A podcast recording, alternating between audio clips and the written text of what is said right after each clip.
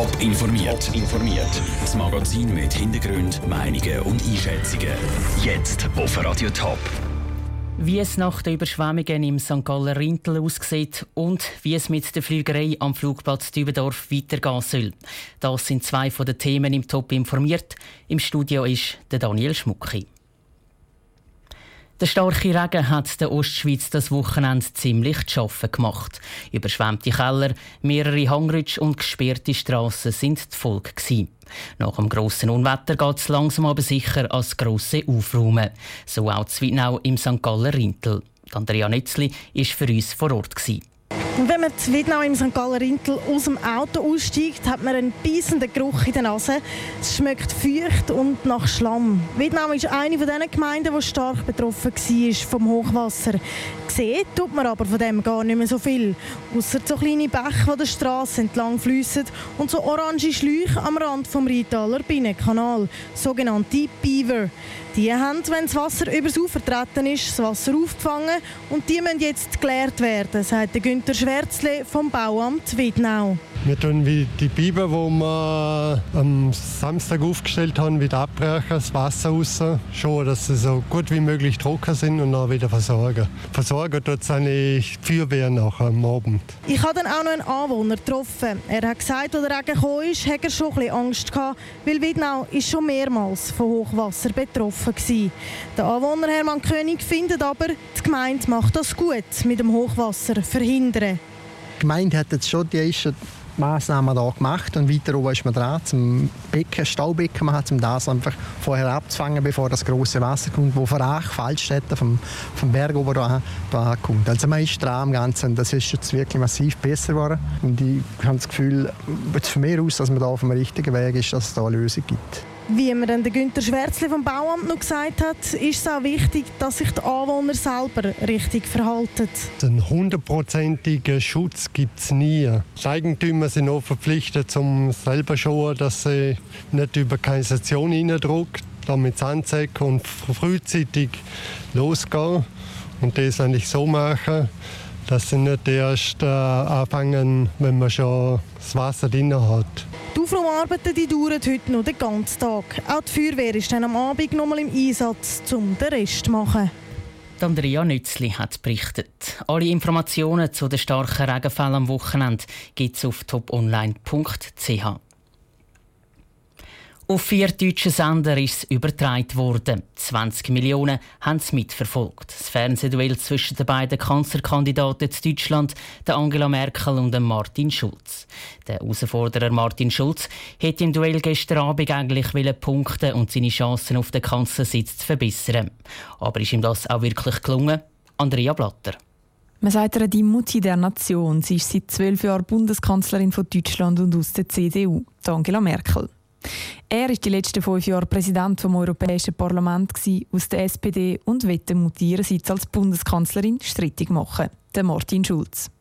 Das TV-Duell sollte ein erbitterter Kampf werden. Wer das erwartet hat, ist aber enttäuscht worden, sagt der Politexperte Hajo Funke von der Freien Uni Berlin. Das ist kein Duell, sondern ein Duett, wie es richtig beschrieben worden ist, von zwei Großkoalitionären. Und das ist geradezu einmalig, jedenfalls hochselten in den europäischen und auch nordamerikanischen Demokratien. Angela Merkel ist bei Umfragen im Vorfeld vom Duell deutlich vorne gewesen. Der Martin Schulz hat sie eigentlich in die Ecke drängen und so Stimmen gewinnen. Diese Chance hat er aber nicht gepackt. Also wenn das das Ziel war, dann hat er das nicht erreicht. Das kam zu kurz. Das lag sicher auch ein kleines Stück am Duettcharakter oder auch dann an Martin Schulz selbst. Auf der anderen Seite sei auch das Format mit vier Moderatoren aber nicht die richtige Plattform gewesen. Angela Merkel ist dann auch in den Meinungsumfragen nach dem Duell wieder vorne gelegen. Die Meinungen scheinen vor der Kanzlerwahl am 24. September also schon so gut wie gemacht zu sein.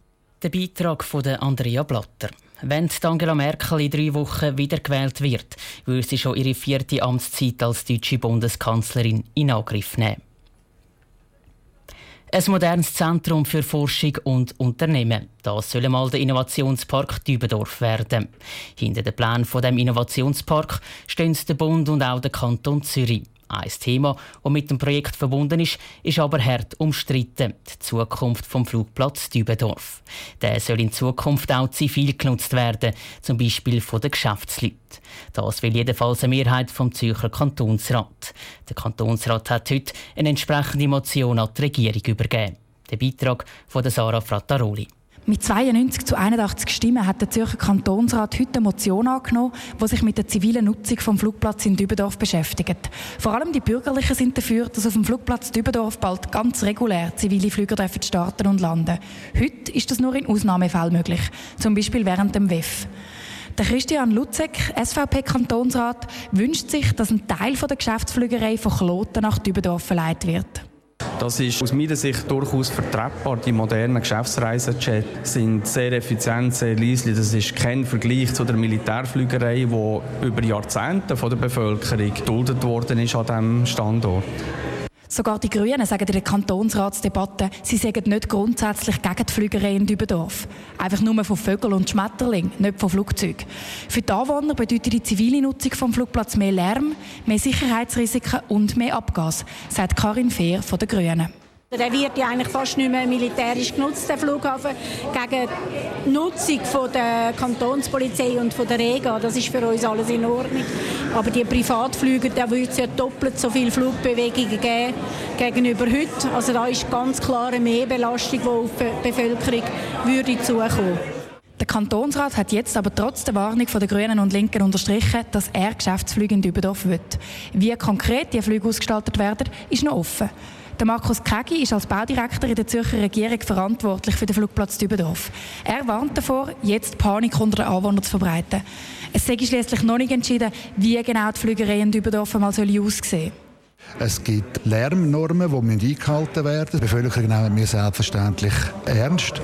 Es kommt jetzt auch darauf an, was die Stadt Dübendorf, respektive die angrenzenden Gemeinden mit ihren Betriebsreglementen, eigentlich, die sie im Plan haben, machen. Und das muss alles auf den Tisch legen, eine Auslageordnung machen und dann entscheiden. Für den Baudirektor Markus Kegi ist auf jeden Fall eins klar. Es kann passieren, was will. Am Innovationspark auf dem Flugplatz Dübendorf hält der Kanton auf jeden Fall fest. Egal, wie die Luftfahrt dann mal aussehen soll. Das war ein Beitrag von Sarah Frattaroli. Bis das Dübendorf dann wirklich einmal regulär zivile Flugzeuge startet, dürfte es noch mehrere Jahre gehen. Top informiert, auch als Podcast. Mehr Informationen gibt es auf toponline.ch.